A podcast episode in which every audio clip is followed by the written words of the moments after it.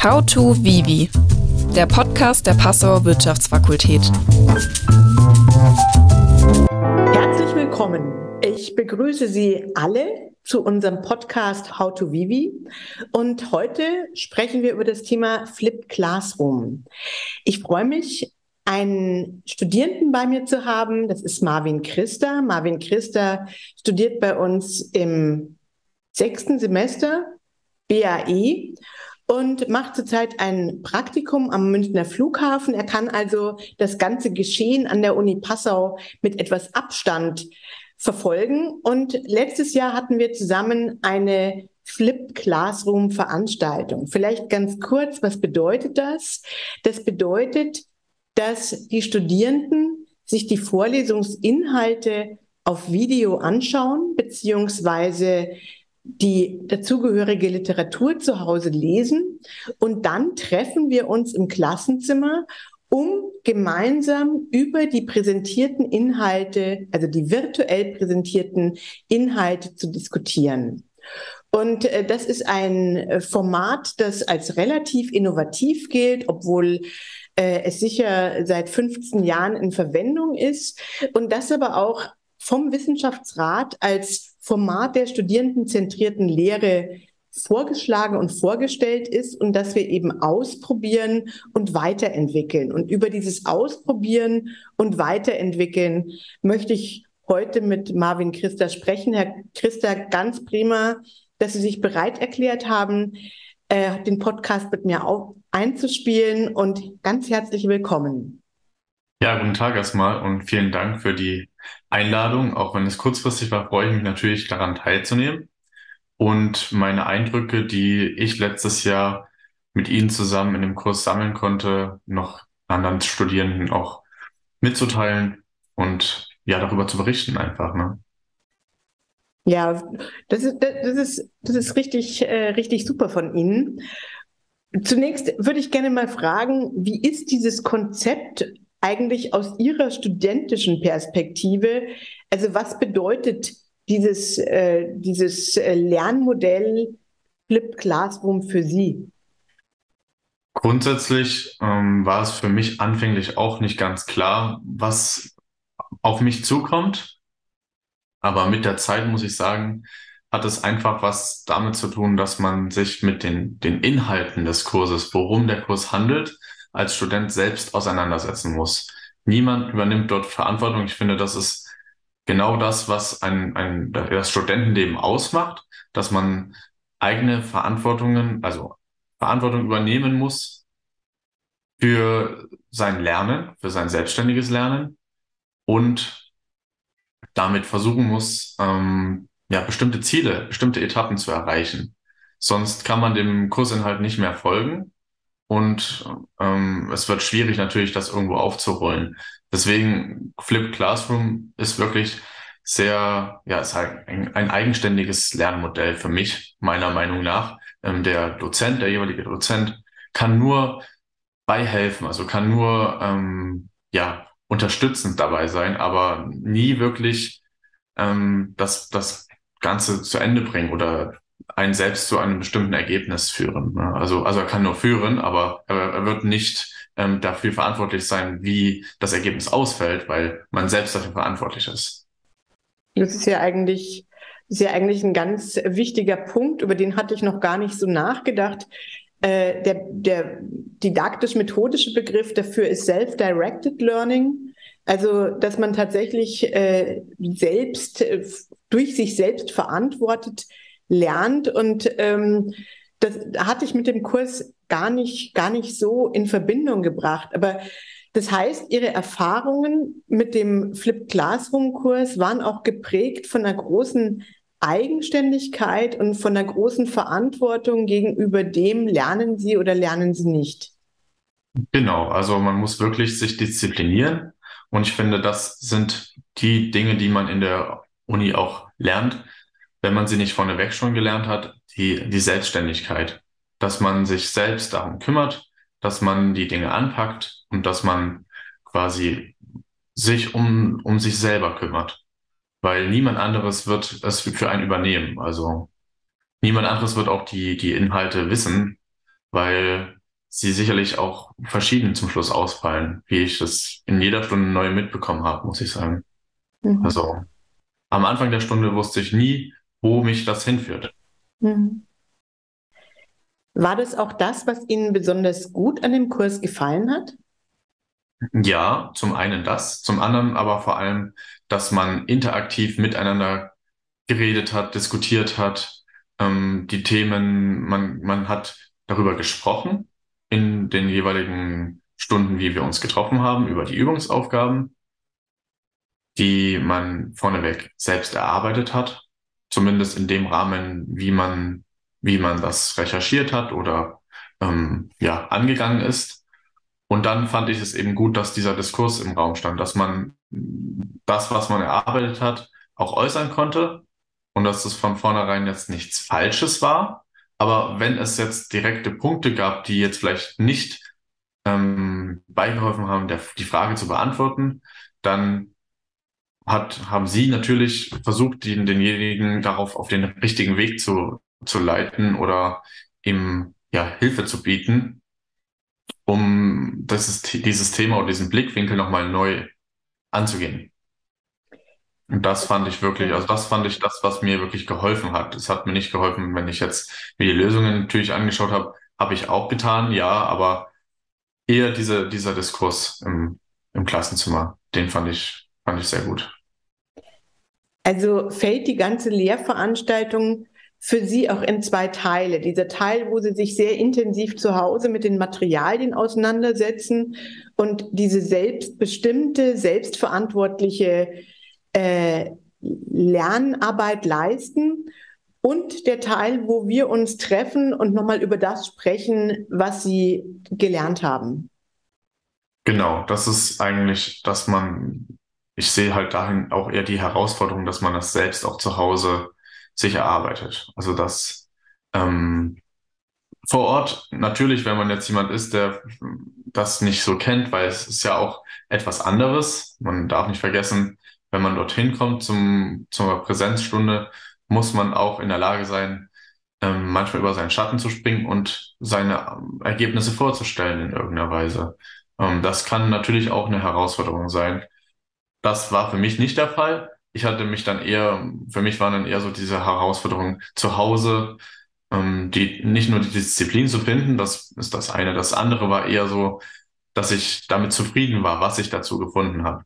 Dass ich nicht noch weiter dran gearbeitet habe oder mir gesagt habe, hm, war es vielleicht zu wenig, wie ich mich damit auseinandergesetzt habe. Hat es gereicht für morgen oder für übermorgen? Ja. Ähm, natürlich habe ich da geguckt, dass ich auch nicht das schon ja, die Woche zuvor bearbeite, sondern wirklich so einige Tage erst zuvor, dass ich mich einige Tage vor der Stunde, wenn wir dann uns zusammen getroffen haben, das erst bearbeitet habe, um es auch irgendwie noch ähm, ja in meinen Hintergedanken zu haben, weil es natürlich auch noch andere Fächer gab. Ähm, aber ich fand, das, das war schon ein bisschen herausfordernd an der Stelle, würde ich schätzen. Für mhm. mich selbst jetzt.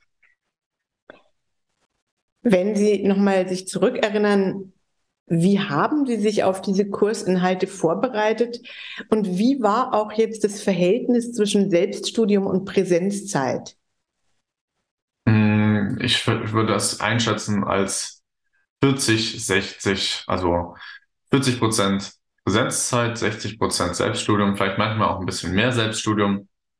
Ähm, man hat sich also, wie ich gerade schon erwähnt hatte, habe ich mich meistens zwei, ja, zwei, drei Tage vorneweg, habe ich angefangen damit, mich mit den Inhalten jeweils auseinanderzusetzen. Manchmal habe ich das auch schon, ähm, unser Kurs ähm, zur, für den Übungsaufgaben war ja immer Dienstag vormittags und dann habe ich es manchmal auch schon am Freitag gemacht. Aber ich habe es mir Sonntag immer noch mal angeschaut. Das war für mich ganz wichtig. Ähm, und einfach, um das nochmal ähm, zu wiederholen, um zu wissen, was ich, welche Gedanken ich mir dazu gemacht habe, dass ich dann auch natürlich in der Präsenzzeit ähm, ja, ja mitmachen kann und auch damit interagieren darf, weil ohne dieses Selbststudium, was, was man vorneweg zu erledigen hatte, war es nicht möglich, mit einer Diskussion teilzunehmen. Ja. Und deswegen war das sehr, also ist das auch sehr wichtig, sich dann damit auch auseinanderzusetzen, weil sonst braucht man nicht zu der Veranstaltung gehen. Man muss ja auch sagen, es kommen ja auch viele der Studierenden nicht zu der Veranstaltung, sondern schreiben die Klausur mit, ohne diesen interaktiven Teil mitgemacht zu haben, wobei aus meiner Sicht tatsächlich bis auf ganz wenige Ausnahmen ein deutlicher Qualitätsunterschied in der Klausur zwischen den Leuten war, die tatsächlich aktiv sich äh, im Classroom, also in diesem Diskussionsteil eingebracht haben und denen, die tatsächlich sich die Sachen zu Hause angeschaut haben und dann nur zur Klausur gekommen sind. Das äh, fand ich auffällig beim Korrigieren. Wenn Sie jetzt nochmal so die, die Atmosphäre die Interaktion mit den anderen Studierenden sehen, dann muss man ja auch erstmal reinkommen, dass man vor den anderen Studierenden spricht, äh, diskutiert und so weiter. War das für Sie ein großer Schritt oder war die Interaktion mit den Studierenden, die auch im Klassenzimmer waren, äh, war die leicht für Sie? Ja, das ist genau der Punkt, was ich vorhin schon meinte, dass halt für mich eher die Herausforderung im Selbststudium bestand, statt in der Präsenzzeit. Mir fällt das unglaublich leicht, mit anderen zu kommunizieren oder ja, mit neuen Leuten auch zu kommunizieren und mit denen zu sprechen oder ins Gespräch zu kommen. Und ich habe auch schon immer gerne Vorträge gehalten, schon in meiner Schulzeit. Und deswegen fiel es mir da tatsächlich ziemlich leicht, mich da zu äußern. Natürlich hatte ich am Anfang in der ersten Stunde auch erstmal in dieses Modell reinkommen müssen, weil ich es so an der Universität noch nicht ähm, erfahren habe. Aber ich kam sehr schnell damit klar. Und ich habe auch sehr schnell gemerkt, in welche Richtung das geht. Und es ist halt tatsächlich so, dass es mir schon was gebracht hat, dass wenn ich mich dann dort geäußert habe und mit meinen eigenen Worten, weil das ist ja auch genau der Punkt, der dann in der Prüfung drankommt, dass man auch so in der Prüfung dann reagiert. Und natürlich kann man vieles auswendig lernen, aber wenn man es so verinnerlicht, das Wissen, wenn man es selbst nochmal wiederholt, ist es viel einfacher zu lernen. Und man, oder ich musste mich zum Schluss vor der Prüfung nicht mehr so viel mit den Inhalten auseinandersetzen wie vielleicht bei manch anderem Fach. Sehen Sie Vorteile im Vergleich zu traditionellen Vorlesungen? Ja, man wird definitiv gezwungen dazu, sich direkt anfänglich, also zum Anfang der Veranstaltung mit den Inhalten auseinanderzusetzen. Und das hilft einem am Ende des Semesters, um ja, organisatorisch seine Prüfungsvorbereitungen deutlich einzukürzen. Mhm. Also das ist, ähm, ist mir auf alle Fälle aufgefallen.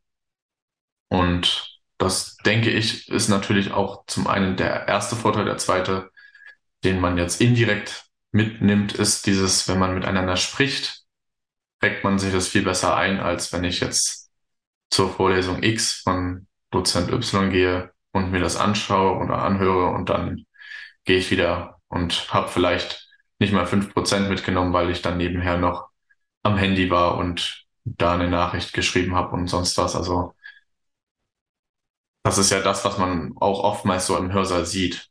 Also mhm. ich finde es ziemlich schade, weil das ist eigentlich sehr wichtig, auch trotz dessen, wenn man die Vorlesungen sich anschaut. Aber ja, es, es verleitet natürlich auch oftmals, weil es niemand, wie es eben schon, wie ich schon gesagt habe, niemand kontrolliert es, man ist eben selbst für sein Lernen verantwortlich. Wenn Sie jetzt ähm, sagen könnten, Sie gestalten den Kurs im nächsten Wintersemester um, was würden Sie verändern? Hm, für mich persönlich hm, gibt es fast nichts. Das Einzige, was, was ich sehr, sehr schade fand, war, dass es einige Teilnehmer gab, die auch zur Präsenzzeit da waren und dann tatsächlich wenig gesagt haben, bis überhaupt nichts. Und zum Schluss fast immer die gleichen Leute gesprochen haben. Und das fand ich ziemlich schade, weil klar ist auch so eine kleine Diskussion aufgekommen und wir haben über Themen gesprochen, aber es hätte vielleicht auch mehr sein können. Und man hätte auch noch andere, ja, Denkweisen kennenlernen können, wie man auf eine bestimmte Lösung oder einen bestimmten Lösungsweg ähm, ja, hinkommt. Und das würde ich jetzt natürlich, Sie hatten das, ich denke, also in der Ausschreibung stand es schon, dass es sich um einen interaktiven Kurs handelt, aber es müsste halt irgendwie doch klarer gemacht werden. Wie das jetzt natürlich geschieht, ist fragwürdig. Ne? Also man kann jetzt auch nicht sagen, dass man dann diejenigen, die da nichts sagen, ausschließt. So, das macht man ja auch nicht. Also es wäre halt einfach, dass man irgendwie versucht, den, den Leuten ein bisschen so die Angst davor zu nehmen, zu sprechen. Weil ich glaube, das ist das, was, was hindernd ist, daran dann auch aktiv wirklich teilzunehmen und nicht nur mit drinnen zu sitzen. Hm. Hm. Ja, das ist sicher ein ganz wichtiger Punkt, dass man auch wirklich die Vorteile vermittelt die es hat zu sprechen, einfach weil das, was man mal selber gesagt hat, äh, sich tiefer in, eingräbt als das, was man einfach nur hört. Also die interaktive Beteiligung schafft ja auch äh, Engagement und äh, so ein gewisses höheres Aufmerksamkeitslevel und das führt dazu, dass man sich die Dinge besser merkt am Schluss und vielleicht auch besser versteht. Da gebe ich, da gucke ich, äh, dass ich hier vielleicht nochmal mehr motiviere und mehr auffordere, wobei es aber natürlich auch blöd ist. Und ich glaube, das schreckt die Leute auch ab, wenn ich mich vor sie hinstelle und sage, so jetzt sagen Sie was. Das ist, ist wahrscheinlich auch nicht ganz äh, der, der richtige Weg. Ähm, wenn ich nochmal zusammenfasse, unsere Punkte, dann haben Sie jetzt nochmal sehr stark eingebracht, dass dieser Teil, wo Sie zu Hause lernen, für Sie ein sehr herausfordernder ist, weil Sie sich den Stoff quasi selbst in einer Form erarbeiten müssen, dass Sie wenige Tage später in einen Hörsaal kommen und mit Ihren Kommilitoninnen und mir über den Stoff sprechen und dass das für Sie schon auch ein gewisser ähm, Stachel ist und eine gewisse Herausforderung ist, das gut äh, zu bewältigen. Oder? Habe ich das so? Ja, doch, das ist so. Also klar, es ist halt die Sache, dass ich immer nicht so wirklich wusste, in welche Richtung es geht. Also ich konnte es nicht immer vorneweg so erahnen. Aber das war auch gut so, weil das war dann ja das Ergebnis am Ende der Stunde, dass man dann wieder davon überrascht wurde, okay, es führte also zu diesem Weg. Okay, das ist interessant. Mhm. Mhm. Und äh, Sie würden sich, Sie wünschen sich, dass sich die Leute aktiver beteiligen und hier auch mutiger und, und offener sind, äh, solche Lernformate zu wagen. Definitiv. Also natürlich kann man immer sagen, ja, man kann alles erzählen, es gibt nichts Falsches. Das sind immer so diese klassischen Sprüche, aber zum Schluss kommt es ja darauf an, dass man sich selbst damit auseinandersetzt und was andere dann davon halten oder selbst wenn es jetzt nicht die richtig, der, ja, der, der richtige Weg gewesen wäre, wird man dann weitergeführt und kommt zum Schluss auch zu dem richtigen Ergebnis oder, also ich will nicht sagen, also es ist mir ja auch oft passiert, dass ich zum Beispiel Antworten gegeben habe, die vielleicht jetzt nicht zum direkten, zur direkten Lösung der Frage ähm, aufkamen. Und zum Schluss bin ich trotzdem, habe ich mir das trotzdem umso besser gemerkt, weil ich eben noch ja erst einen anderen, eine andere Denkweise dazu hatte. Ja, das ist wichtig. Wenn wir uns die zukünftigen Entwicklungen im Bereich Flipped Classroom anschauen, dann wird das sicher eine Art der Wissensvermittlung werden, die zunimmt. Ich, wir haben heute einen großen Artikel in der PNP, die Studierendenzahlen nehmen ab. Und natürlich kann man sagen, um Gottes Willen, die Studierendenzahlen nehmen ab, aber wir haben heute noch in der Fakultät darüber gesprochen, dass wir eigentlich sagen, es ist auch eine Chance, den Unterricht interaktiver und studierendenzentrierter zu gestalten.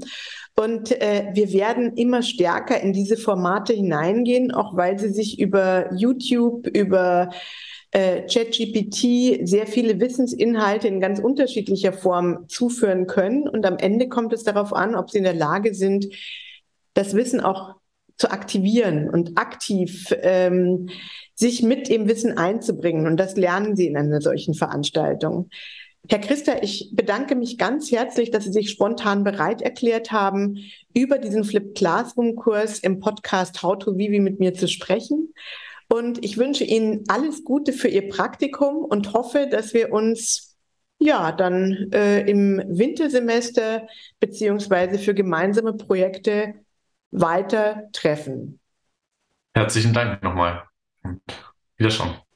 Tschüss.